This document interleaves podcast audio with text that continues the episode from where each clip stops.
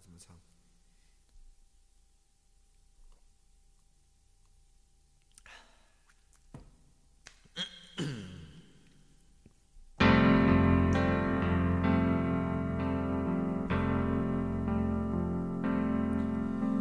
我叫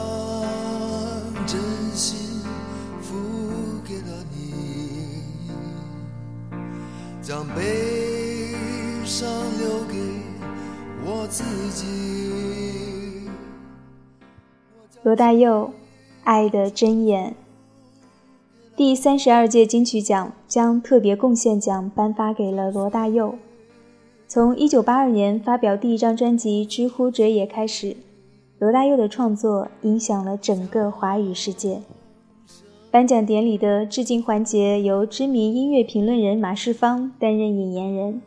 在这篇准备了三十年的致辞里，马世芳说：“罗大佑唱的是曲折沉重的历史。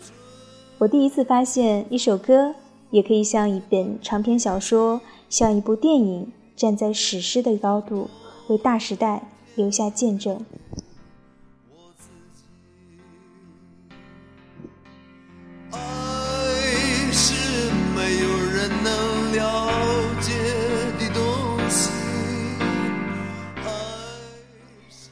听他的歌，你会觉得自己变成了一个更沧桑、更懂事的人。然而，你也会发现，大人的世界恐怕比你想象的更艰难。罗大佑的歌里，有的不只是波涛汹涌的大时代，他也替你唱出了生命的困惑与为难，唱出了大我和小我的纠结，那些梦想和期盼，那些孤独和挣扎，他都经历过，他都明白。仔细想想。他最好的情歌都可以不只是关于爱，他让我们知道，一个歌手不但可以拥有诗人的灵魂，也能拥有思想家的精神和革命家的气质。一张唱片也可以成为震撼时代的启蒙事件。谢谢你，因为你的歌，让我们变成了更成熟、更有胆量的大人。罗大佑唱出了大时代以及大时代里个体生命的困惑与为难，因而成为了一代人的乡愁。爱是幻想泪珠飘落的过程，爱曾经是我，也是你。我将。了你，将冬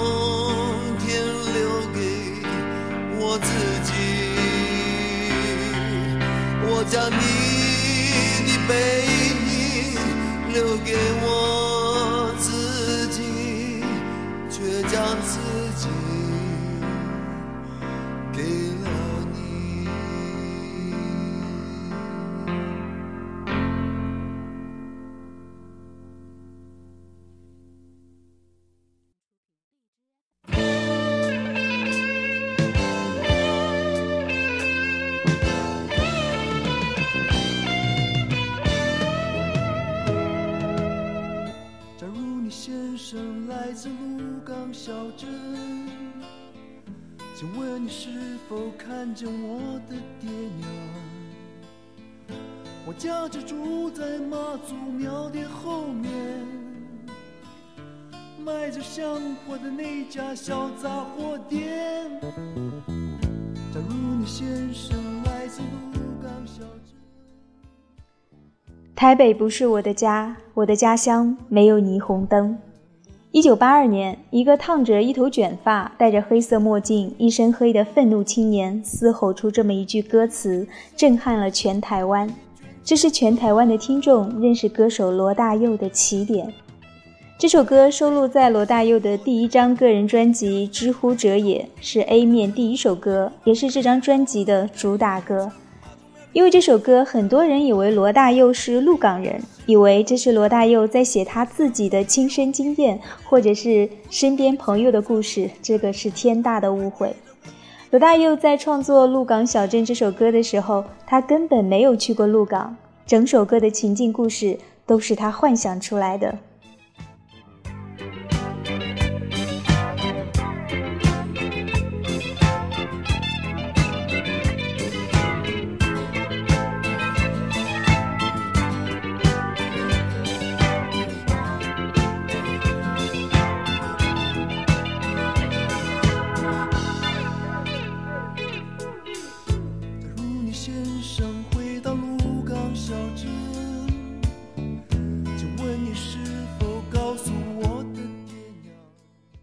这首歌的创作缘起来自他在台北当见习医生的一段经历。有一天，他到一家车行去修理摩托车，帮他修理摩托车的那个学徒一边拿着工具修车，一边骂骂咧咧的，不知道在念叨些什么。罗大佑觉得很奇怪，就说：“你到底有什么不高兴的？”这个学徒就跟他说：“哎呀，没事啦。”我当初就是从鹿港老家偷了两万块钱新台币到台北来，想着有一天我可以赚好几倍的钱，再回家去光宗耀祖的。结果没有想到，到了台北，这些钱吃喝玩乐花得一干二净，根本没有钱再回老家，也没有脸回老家，就只好窝在这个车行，每天修理摩托车。罗大佑听了这个学徒的故事，就浮想联翩，回去就创作出《鹿港小镇》这首歌。假如从这个学徒的故事出发，台北不是我的家，代表的只是抱持的黄金梦想在大都市里幻灭，有家归不得的一种乡愁。但罗大佑赋予《鹿港小镇》的这首歌第二层意思，为什么是鹿港？当然，那个修摩托车的学徒是鹿港人，这给了罗大佑灵感。但鹿港到底是什么样的地方呢？它曾经是台湾中部最大的港口，也曾经是台湾第二大城市。但是到了罗大佑创作《鹿港小镇》这首歌的时候，鹿港已经没落很多年了。这么一个文化古镇，在台湾迅速现代化的过程里，也要接受都市文明的冲击，接受时代迅速变化，它有些应付不来的尴尬。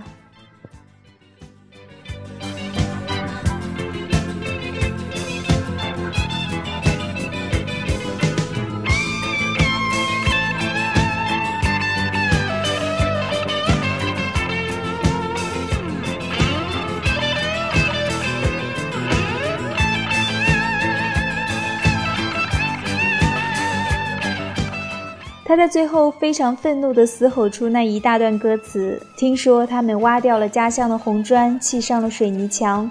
家乡的人们得到他们想要的，却又失去他们拥有的。这个恐怕才是鹿港小镇要表达的最沉痛也最无奈的那种情绪。所以，这种沉痛跟无奈的情绪搭配上这么重的、这么激切的摇滚乐的形式，才会这样的震撼人心。《鹿港小镇》是一首北漂青年之歌。这个北漂的北，当然指的是台北。当年有很多各地的年轻人，抱着黄金天堂的梦想，到台北来寻找新的可能性，寻找新的机会。从一九五零年代到一九六零年代，台湾的整个产业结构从农业转向轻工业，慢慢的转向制造主业主导的工业体系。所以在这个过程里面，释放出大量劳动力的需求。那一代的年轻人。也就是差不多五零年代到六零年代出生的这一代的台湾青年，他们充分享受了台湾在经济起飞的阶段种种现代化带来的好处，但同时，他们也在心底生出了一股现代化过程当中对于不免被牺牲掉的老台湾的乡愁。这是《鹿港小镇》这首歌处理的情绪，就像许许多多的都市城市一样，台北大部分的住民都是新移民。这是一座由新移民共同撑起来的都市，所以“台北不是我的家”这句话，广义上来说，它也是这座城市大部分住民的共同的心理状态。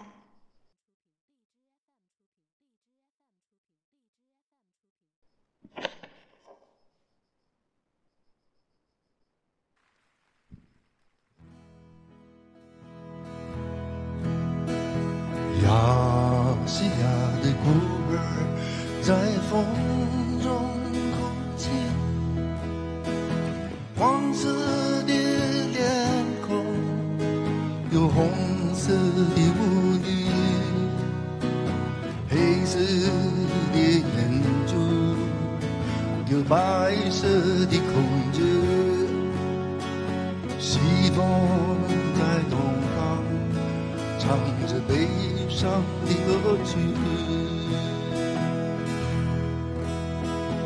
亚细亚的孤儿在风中哭泣，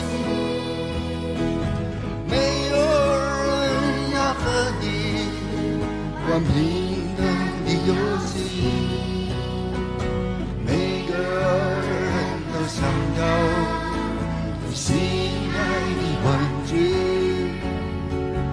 亲爱的孩子，你为何哭泣？亚细亚的孤儿在风中哭泣，黄色的脸孔有红色的污泥，黑色的眼珠有白色的恐惧。西风在东方唱着悲伤的歌曲。假如你问我心目当中中文流行音乐史最经典的歌词段落。这四行歌词会是我心目当中愿意列为经典的例子。这是罗大佑在一九八三年发表的《亚细亚的孤儿》。一九八三年，罗大佑出版了第二张个人专辑《未来的主人翁》。《亚细亚的孤儿》这首歌当时放在 A 面第二首。《亚细亚的孤儿》这个歌名并不是罗大佑发明的，这是一本早在一九四五年就完成的台湾前辈作家吴浊流先生的长篇小说的标题。罗大佑当年是在他父亲的书架上看到了《亚细亚的孤儿》这本书，当时他看到这本书还没有拿下来读，只是书名的这几个字就已经触动了他的灵感，脑海中马上就蹦出了旋律，就是这首歌副歌的那个旋律。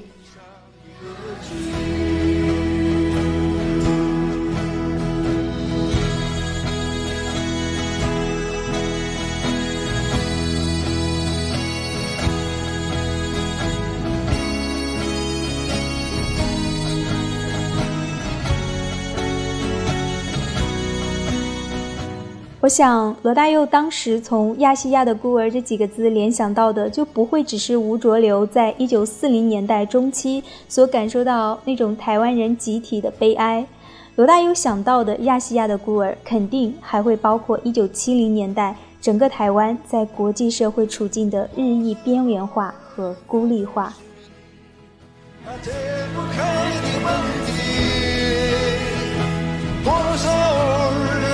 深夜里无奈的叹息，多少人的眼泪在无言中抹去。亲爱的母亲，这是什么真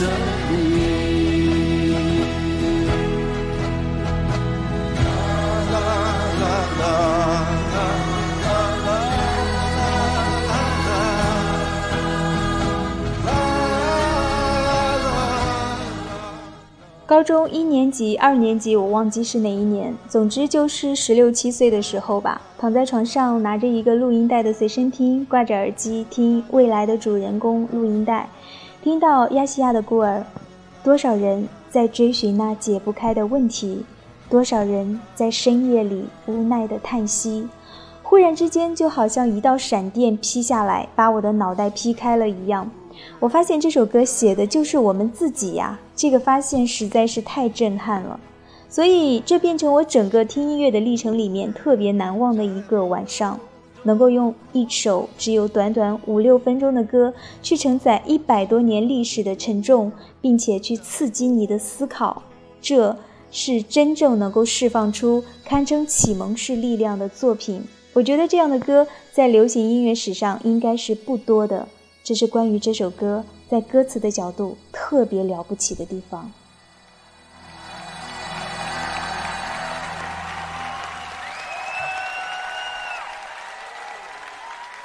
各位知道吗？我们除了有现场的儿童合唱以外，站在小朋友后面的，是当初在一九八三年民国七十二年帮我录。那一首《亚细亚的孤儿》的那些大朋友们，三十六年前呢，他们还在唱歌哎！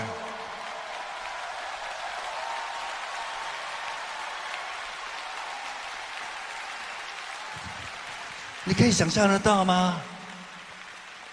你可以想象得到吗？再一次掌声！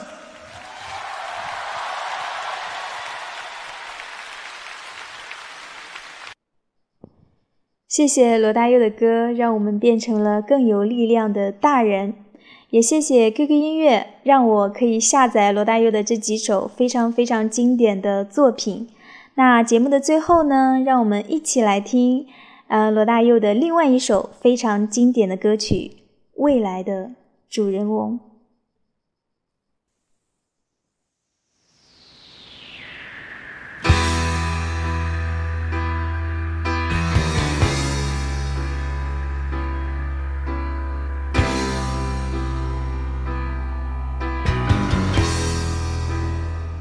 好了，今天的节目就是这样。我是主播清月，希望你能喜欢今天的节目。我们下期节目再见。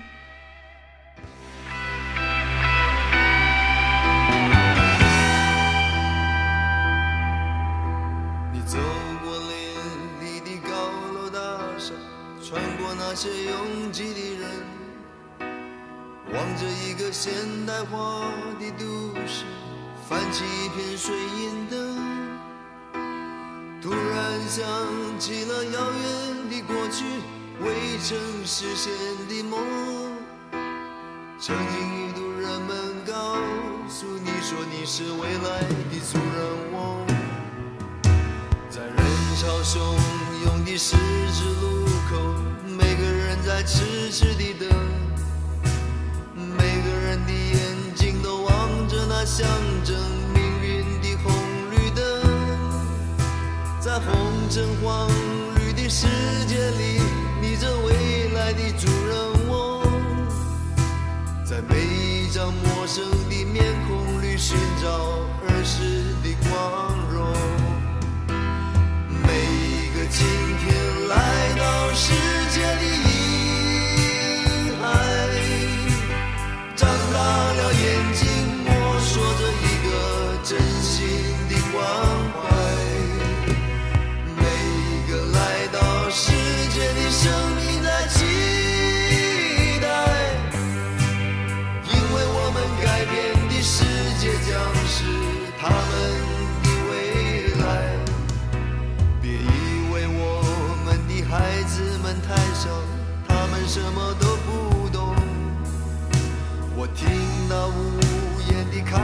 在他们。悄悄的睡梦中，我们不要一个被科学游戏污染的天空，我们不要被你们发明变成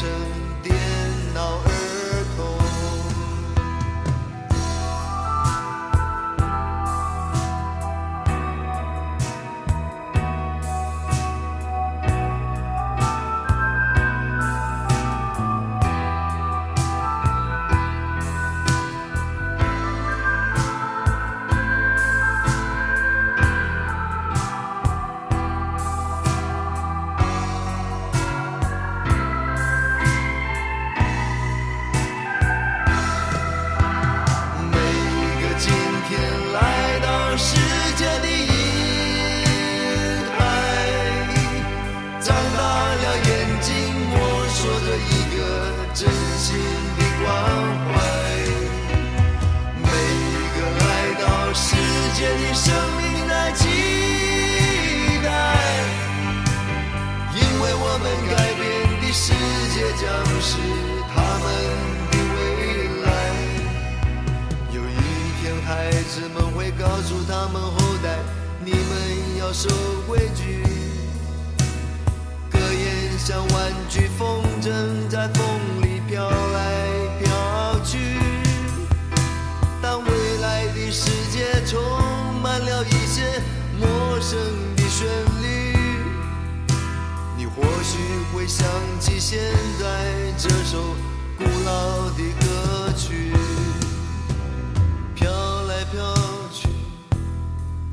这么飘来飘去，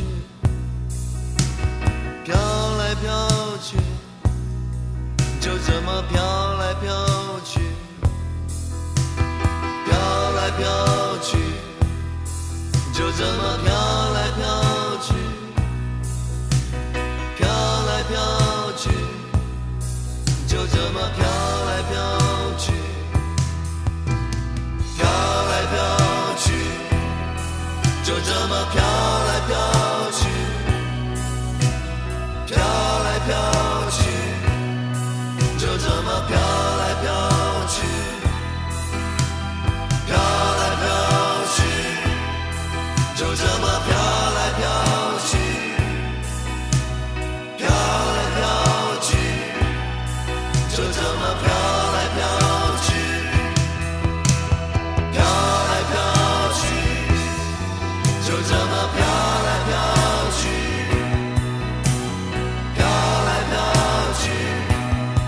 就这么飘